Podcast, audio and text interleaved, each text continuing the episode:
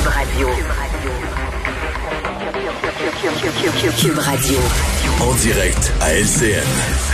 On retrouve Mario Dumont dans les studios de Cube Radio à Montréal. Euh, Mario, bon, s'y attendait, euh, déficit de 15 milliards pour l'an passé, 12 qui vont s'ajouter et pendant plusieurs années encore. Je pense qu'il faut donner la priorité à la santé encore, l'éducation et la reprise économique, a dit le ministre Girard aujourd'hui.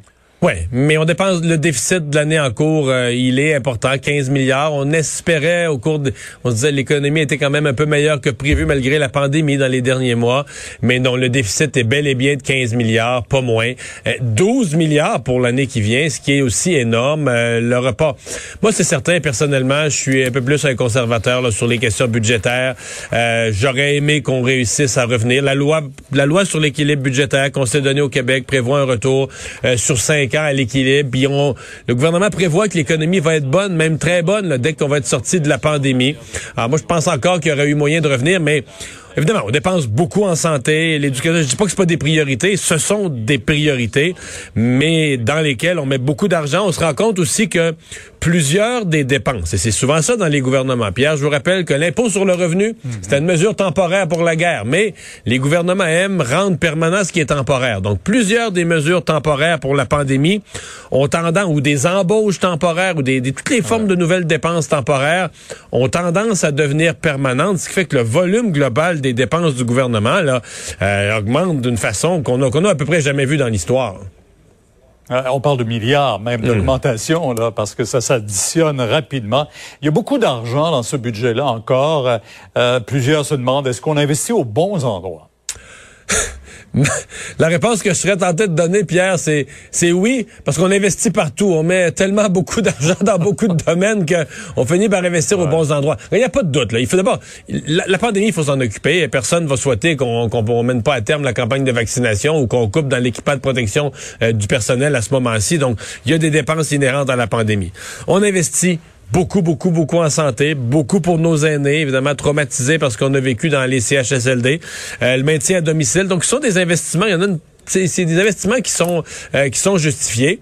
Euh, bon, la relance économique, moi je pense personnellement que la relance euh, doit être bien ciblée. On va voir comment on donne le détail des programmes, mais c'est pas tous les secteurs économiques, c'est pas pas toute l'économie du Québec qui est à terre. L'industriel, la construction, il y a des domaines qui vont très bien. Il y a même certains domaines, Pierre, qui ont profité de la, de la pandémie, là, qui, ont, qui, ont, qui, ont, mieux réussi parce que la pandémie, euh, leur, les rénovations et tout ça, ça, ça va pas mal du tout. Par contre le tourisme. Ils ont mangé une volée terrible, là, puis ils n'ont rien demandé. Donc, euh, la culture, les spectacles, euh, la restauration. Donc, il y a certains secteurs qui ont mangé euh, tout le coût de la pandémie ou une grosse partie du coût de la pandémie. Je pense qu'il est normal que pour eux, il y ait des aides, des aides ciblées.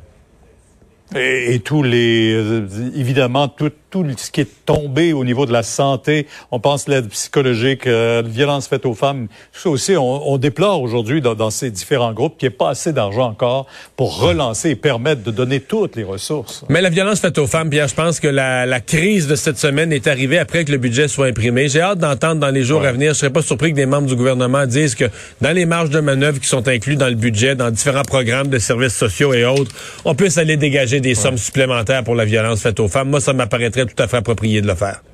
Oui, d'ailleurs, le ministre a dit si les ressources nécessaires euh, sont nécessaires, pardon, ah ben on va trouver l'argent qu'il faut dans, dans, les différents budgets. Euh, maintenant, Ottawa, la vérificatrice générale en avait non à reprocher au gouvernement fédéral dans sa gestion de la pandémie. Ouais. Mais parfois, la vérificatrice générale nous apprend des choses. Là. Euh, elle ouvre une boîte de Pandore, quelque chose qu'on n'était pas au courant, puis on découvre.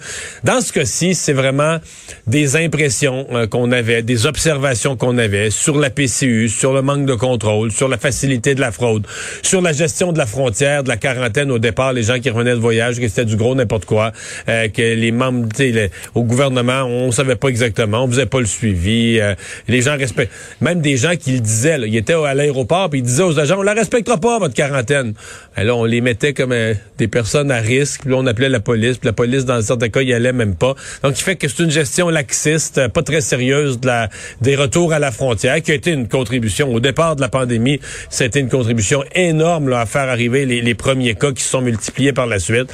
Donc, euh, oui, jugement là, sévère où la vérificatrice générale confirme des impressions qu'on avait, euh, bon, qui, euh, dans le cas de la, de la, gestion de la frontière, je pense, vont mener à, à, des débats politiques qui vont se, qui vont se poursuivre. L'autre affaire, ça aussi on s'en doutait, c'est qu'on prenait peu peut-être parce que le H1N1 puis tout ça, ça avait été un petit peu, ça restait toujours un peu moins pire que prévu. Euh, on s'est mis à prendre à la légère la notion de pandémie, à pas investir correctement, comme pas prendre ça comme quelque chose d'une menace sérieuse. Puis là, on s'est fait ramasser solide cette fois-ci, puis on n'était pas prêt. Mario, merci. On vous écoute euh, dès 10 heures demain sur LCN. Au revoir. Enfin, ça, c'était une émission très euh, chargée. Rappelons quelques-unes des grosses nouvelles, notamment une euh, du service de police de la ville de Montréal. Oui, comme quoi on, a on aurait finalement arrêté l'homme euh, fait le, véritable suspect dans l'affaire de l'attaque violente envers le policier Sanjay Vig. Alors, il s'agit de Ali Niaroukié, 21 ans, qui était recherché en vertu d'un mandat d'arrestation pour le rôle dans cet événement du 28 janvier. Va comparaître demain. Il a été arrêté en Ontario, à Toronto euh, et l'enquête a dû se déployer pas mal en Ontario parce qu'il a remercié plusieurs corps de police ontariens qui ont collaboré à l'enquête. Donc, on peut penser qu'il y a eu, euh, depuis quelques jours, même peut-être quelques semaines, que les, on a découvert que les démarches sont déplacées vers l'Ontario. Oui, on peut s'imaginer qu'on n'a pas lésiné sur les moyens. C'est un dossier où c'est un policier qui a été attaqué, qu'on a hum, très mal fait là au départ. On a fait une erreur sur la personne grave, alors on n'a pas voulu se tromper. D'ailleurs, on dit, on a retrouvé l'ADN du suspect sur les lieux du crime, mais on a trouvé l'ADN du policier sur des objets du suspect. Alors là, on est vraiment allé avec une enquête scientifique et euh, il va comparaître demain, faire face à différentes, différentes accusations très graves, voies de fait grave, avoir désarmé un agent, avoir tenté de le tuer.